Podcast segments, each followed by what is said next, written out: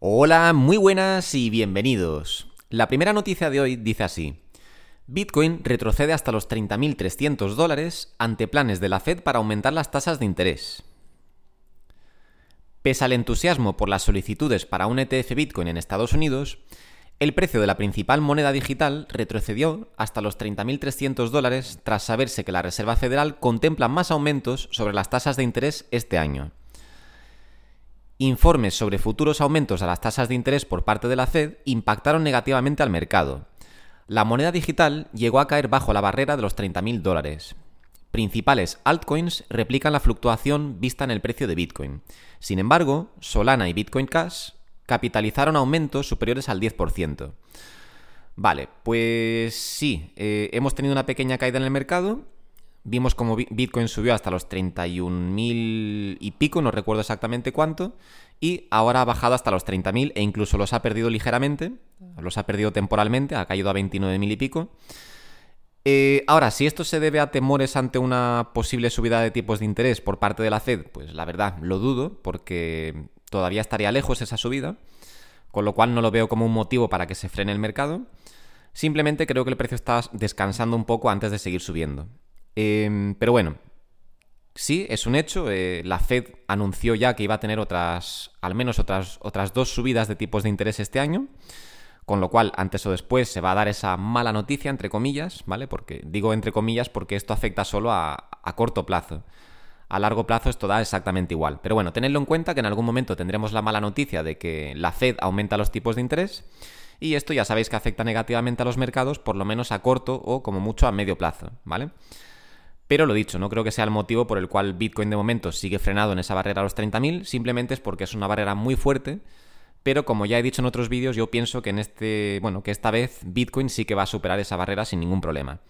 Dejadlo que descanse, que descanse varios días, eh, que se pelee arriba y abajo, pero al final creo que la va a acabar rompiendo porque no veo ningún motivo para que Bitcoin vuelva a rechazar esa resistencia de los 30.000 dólares. Ahora mismo todos son noticias positivas y estamos viendo cada vez más capital entrar al mercado, con lo cual el precio debería acompañar todas esas buenas noticias y no tiene ningún sentido que vuelva a ser rechazado en esa barrera.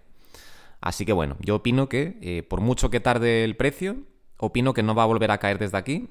Eh, no digo para siempre, ¿vale? Pero digo ahora mismo. Ahora que está coqueteando con esos 30.000, no creo que vuelva a caer, sino que al final lo acabará perforando, acabará perforando esa barrera y subiremos a, a nuevos máximos. Ese es mi punto de vista, ¿vale? No es un consejo de inversión. Pero bueno, vamos con la siguiente noticia y dice así. Los retiros de Bitcoin continúan como una hemorragia, según Glassnode. El número de bitcoins en direcciones de exchanges alcanza niveles del año 2018. La, situación puede interpretarse como una señal alcista para el precio de Bitcoin. El saldo de Bitcoin que se mantiene en las direcciones de exchanges continúa con una hemorragia. Así lo consideró esta semana Glassnode, la firma de datos del mercado de criptomonedas. Esto es debido a que el saldo de los exchanges es ahora de 2,26 millones de bitcoins, el valor más bajo en 5 años. Precisamente es el mínimo desde el 14 de marzo de 2018, según Glassnode.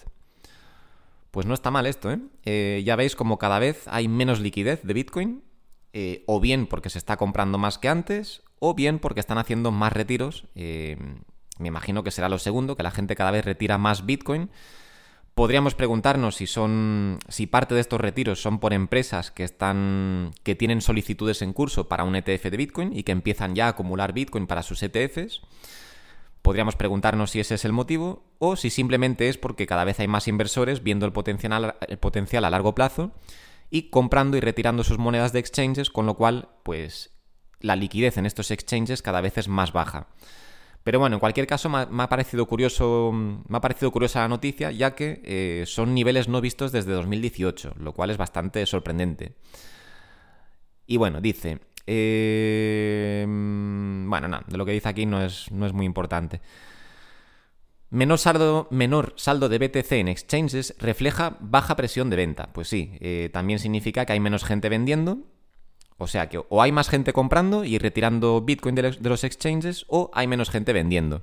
Yo personalmente opino que es una suma de los dos, opino que es una suma de ambos.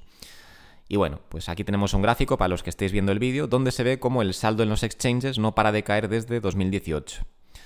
Así que sí, es una noticia alcista, Y pues lo dicho, cada vez es un bien más escaso y los que no lo acumulen antes tendrán que acumularlo después a precios más altos. Esto es así. Hay gente que no lo quiso acumular a 5.000 dólares, otros que no quisieron entrar a 10.000, otros que no quisieron entrar a 20.000 y al final acabaron, acabaron entrando a 50.000, a 70.000, en caídas luego a 40.000, a 30.000, etc. Cuanto más tarde entre la gente, más precio, o sea, un precio más alto van a acabar pagando por el activo. Bueno, van a acabar pagando un precio más alto por el activo, que no ha tenido mucho sentido esa frase. Pero bueno, eh, todo esto para deciros que eh, cada vez el saldo en los exchanges es más bajo, con lo cual eh, cada vez la disponibilidad de este activo tan limitado es más escasa. O sea que si ya de por sí es un bien escaso, cada vez es más escaso. Pero bueno, vamos con la siguiente noticia y dice así. El efecto BlackRock disparó el trading de futuros con Bitcoin. Esto puede causar movimientos repentinos de precio, explica, explica CryptoQuant. Vale, vamos a ver. El interés abierto es considerado un indicador clave para medir la liquidez de un mercado. Los traders de derivados dominan el comercio de Bitcoin actualmente. La intención de emitir un fondo cotizado en bolsa, o sea, un ETF de Bitcoin, por parte de BlackRock, el gestor de activos más grande del planeta, repercutió en el trading de futuros con Bitcoin, según datos de la firma de análisis CryptoQuant.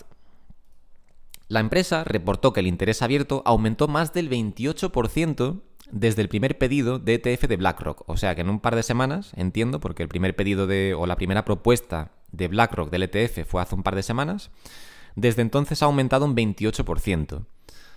Bueno, pues aquí lo tenéis. Esto simplemente os lo traigo para eh, demostrar cómo cada vez hay más demanda por, por este mercado ya no por el activo en sí, porque en este caso estamos hablando de, un tipo de inversión especulativa, que son los futuros. O sea, que esto no va de comprar Bitcoin, sino de eh, invertir en un. Bueno, pues en un. En un instrumento financiero especulativo basado en, en un activo subyacente, que en este caso es Bitcoin, ¿vale? Pero bueno, eh, en general, si sumamos todas estas noticias, pues vemos cómo cada vez hay más interés por este mercado, más interés por Bitcoin, ya sea directa o indirectamente lo cual pues nos, demuestra, eh, creo que reafirma por dónde va la dirección de este mercado. Porque aunque la gente quiera invertir en futuros, lo cierto es que son futuros sobre Bitcoin, o sea que podrían estar invirtiendo en trigo, en cualquier otra cosa, en oro, en lo que sea, pero eligen Bitcoin. Con lo cual, eso a mí lo que me demuestra, aunque este, este tipo de inversión no sea muy relevante para nosotros, los futuros, no afecta mucho al mercado, lo que nos demuestra es que hay un interés por parte de los inversores de, estar, de estar expuestos a este tipo de activos, ¿vale? Ya sea Bitcoin o criptomonedas en general, y lo hagan directa o indirectamente, lo que nos demuestra esta noticia es que cada vez hay más gente eh, queriendo involucrarse en este activo de una forma o de otra. Así que lo veo una noticia positiva.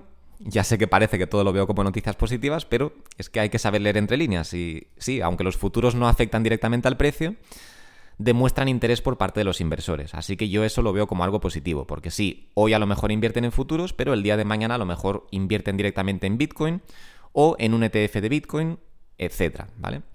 Hay muchas formas de invertir en un activo, las hay directas e indirectas, y lo que interesa es que haya interés, porque si hay interés, antes o después, parte de ese, de ese capital va a llegar directamente al mercado, que es lo que nos interesa a nosotros como inversores. Y ya sé que suena un poco mercenario a veces diciendo estas cosas, parece que solo estoy aquí por el precio de Bitcoin. Em, pero ya lo he dicho en muchos vídeos, yo admiro la tecnología detrás de Bitcoin, soy un gran fan del código de Bitcoin, me parece impresionante lo que han hecho ahí, me parece una obra de ingeniería mm, informática espectacular. Y lo dicho, lo admiro por lo que es, que es todo un sistema descentralizado de, pagos, es todo un sistema bancario descentralizado, sin, sin, censura de por medio y sin que nadie te pueda quitar tus privilegios. Pero es cierto que también lo considero un activo y todas las noticias que os traigo, como esto es un canal sobre activos, activos emergentes, que son en este caso las criptomonedas, pues las noticias que os traigo van sobre todo basándose, van basadas en el precio, ¿vale? Pero, eh, lo dicho, no quiero que se me vea como alguien que solo está aquí por el precio, porque sí, me encanta ganar dinero, pero eh, admiro lo que es Bitcoin, ¿vale? Antes de que alguien critique eso, que sepáis que soy muy fan de Bitcoin, de, de Bitcoin y de todo el mercado cripto. Me parece una revolución tecnológica impresionante. Y algo que le, da la, le devuelve la libertad a los usuarios, en vez de quitársela como es el caso de los bancos, ¿vale? Que te dicen cuánto puedes sacar o te preguntan para qué es el dinero antes de sacarlo, como si eso fuera de su incumbencia. te ponen pegas si quieres mandar dinero a algún sitio conflictivo del planeta, que no es que yo quiera hacerlo, pero me parece mal que los bancos pongan pegas a la gente. O sea, es que no son quien para ponerle pegas a nadie eh, sobre a dónde puedes enviar tu dinero, porque para eso es tu dinero. Pero bueno, simplemente quería dejar claro que eh, me encanta Bitcoin por lo que es, pero también me encanta como activo, ¿vale? Y por eso las noticias que os traigo son todas relacionadas con el precio. Y bueno, vamos con la siguiente noticia. Y dice así, Circle, emisor de USDC, estaría buscando lanzar una stablecoin en Japón. Jeremy Aller, CEO de Circle, adelantó los planes que surgen en el marco de la nueva regulación de stablecoins de Japón. Y pone entre comillas una frase que ha dicho que es, creo que Japón podría ser un mercado muy atractivo para Circle, dijo. Circle tiene interés en emitir una moneda estable en Japón. El CEO reveló las intenciones y elogió los últimos esfuerzos regulatorios del país. Nuevas reglas de Japón para las monedas estables entraron en vigor en junio de 2023. La emisora de USDC también apunta hacia otros mercados asiáticos y Europa. Japón tiene una larga historia de comercio transfronterizo, transacciones de moneda extranjera y comercio global. Si las monedas estables se utilizan más ampliamente para tales fines, creemos que Japón se convertirá en un mercado extremadamente grande. Interesante. Bueno, pues es una noticia de más expansión, por eso os la traigo, porque va sobre la empresa Circle, que es la empresa detrás de la moneda de la stablecoin que muchos conoceréis, eh, llamada USDC. Y lo que trae la noticia es pues, que se quieren expandir y lanzar una stablecoin en Japón. Pues bien por ellos. Eh, ya sabéis que yo todo lo que sean noticias sobre crecimiento del mercado, ya sea crecimiento de empresas, expansión de las mismas, etcétera, me gusta traerosla traeroslas para que veáis y seáis conscientes de que esta industria no para de crecer y que todas las empresas que creemos que están estáticas o que a simple vista están estáticas, si nos ponemos a mirar las noticias, vemos que no paran de hacer movimientos estratégicos para seguir expandiendo su negocio y seguir creciendo y, bueno, pues hacerse cada vez más relevantes en el sector, ¿no? Así que bueno, todo esto son noticias positivas. Cuanto más crezcan todas las empresas del sector, más crecerá el sector en sí. Y a nosotros como inversores o como entusiastas, eh, según lo que sea cada uno, nos interesa ver cómo todo esto crece. Así que por eso os traigo la noticia. Así que bien por Circle, espero que salga adelante y que saquen otra, otra criptomoneda estable en Japón. Y que sigan sacándolas en otros sitios, por supuesto, que sigan expandiendo su negocio. Todo eso es bueno.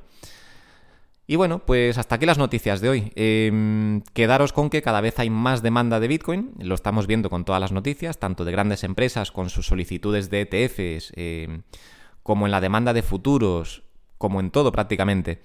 Eh, la menor liquidez en exchanges, como cada vez hay menos Bitcoin disponible para comprar en exchanges, etc.